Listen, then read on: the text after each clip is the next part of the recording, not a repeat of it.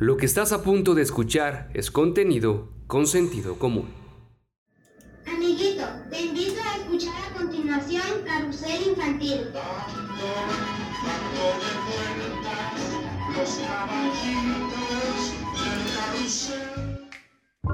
Una anécdota, no sé, como que todo se dio en su tiempo. Todo, como, haz de cuenta como un, un tren, un ferrocarril que va al último vagón, y lo tomas, porque si no te subes a ese, ya te quedaste. Y como que así fue pasando en, en mi trayecto.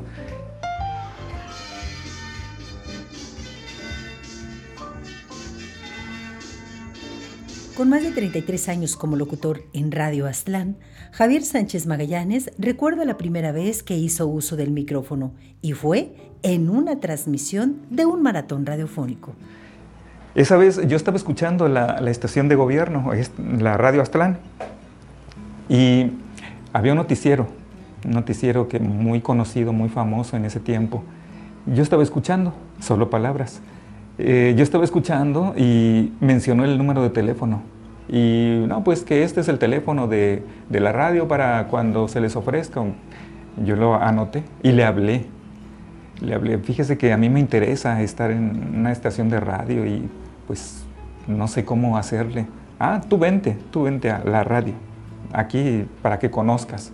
Como en ese tiempo no podías hacer uso del micrófono si no tenías tu certificado o un permiso provisional que te servía por tres meses.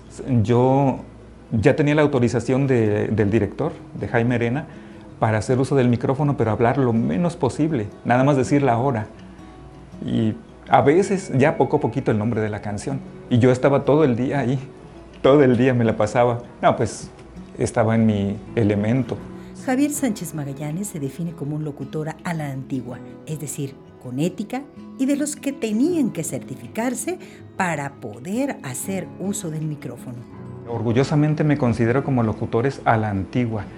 Y todos los locutores de esa época tenían ética, ¿verdad? Entonces, lo que transmitían, el lenguaje, todo esto lo cuidaban bastante, que la familia estuviera unida, los valores familiares. Entonces, yo lo sigo porque soy locutor de aquellos y eso es lo que trato en, en mis transmisiones, de dejarles algo, de que cada programa aporte algo, Y es así como un 15 de julio de 1988 comienza la historia de Carrusel Infantil. y había un espacio infantil. Era de 6 a, a 7 de la tarde. Entonces me tocaba a mí, pero no podía, no me animaba yo a intervenir porque pues todavía no estaba permitido. Yo le pedí permiso al director que si podía hablar. No, sí, sí, tú habla. Y yo tengo discos, no, tráetelos, los que tú quieras, tráetelos, porque había poquito material y para hacer que lo- los niños intervinieran. Ya empezaron a responder porque querían que su cuento ganara. No, pues yo quiero este cuento, otros decían yo quiero este otro. Explotó todo porque llamadas por todas las colonias de la ciudad. Era más que nada de Tepic. Cuando el otro director me dijo, no, adelante, hay que pasarlo en la tarde, a las 3 y ya, con el nombre de Carrusel Infantil. Eso fue el 15 de julio de 1988. Ahí comienza la historia de Carrusel Infantil, ya con ese nombre. Y hasta la fecha. La popularidad de su programa llegó hasta comunidades serranas, lugares que ha visitado una y otra vez, donde lo reciben como un gobernador, siendo tanto el cariño de las personas que llegó a convertirse en el padrino de generaciones escolares, quinceañeras y hasta bautizos. Cuando comencé a salir a la sierra, eh, me hablaban de allá, de la sierra. Me hablaban bastante. Y había un ingeniero que iba constantemente para allá.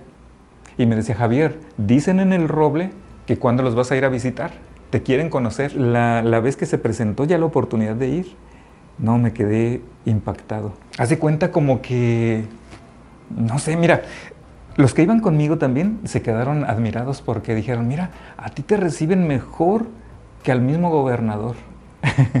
Decía, aquí viene Javier de Carrusel. No, pues todos, todos comenzaron a seguir la camioneta. Y fueron hasta que nos estacionamos y empezaron, ya rodearon la camioneta y asomándose así a ver quién era Javier. No, pues ya cuando me bajé, no, pues me abrazaron. Era la primera vez que los veía. Por el momento, y a pesar de ser jubilado, no planea cerrar su ciclo en este programa, pero si lo hiciera, sería de manera paulatina. A la gente no le he dicho al auditorio, no le he dicho que ya estoy jubilado.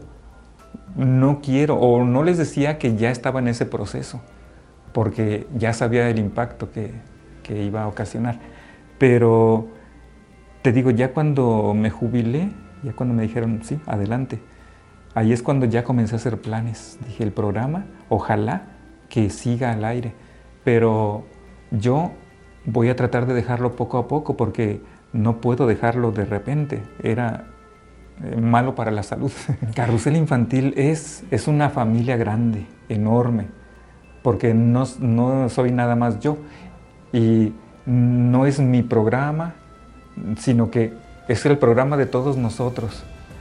Y es una familia que está en... Es una casa enorme la que tenemos, que abarca todos los radioescuchas. Se despide invitando a los niños y no tan niños a seguir siendo parte de la historia de más de 33 años de Carrusel Infantil. Pues amigos, yo los invito a, escuchar Carrusel Infantil en amplitud modulada 550 o en el buscador Radio Nayarit y va a aparecer la radio y ya les va a aparecer la programación. Ahí pueden escuchar Carrusel Infantil en cualquier parte del mundo. Amiguitos, ¿qué tal? Buenas tardes. Ya estamos juntos otra vez como siempre. Espero que me acompañen en el transcurso de este tiempo. Gracias por estar en Carrusel Infantil. Este es un producto de Sentido Común Medios. Información de Lorena Elizabeth Martínez. Edición y producción Kevin Flores y Froilán de Dios. Dirección General Rafael Vargas Pasaya. Si quieres conocer más historias como estas, visítanos en www.consentidocomún.mx.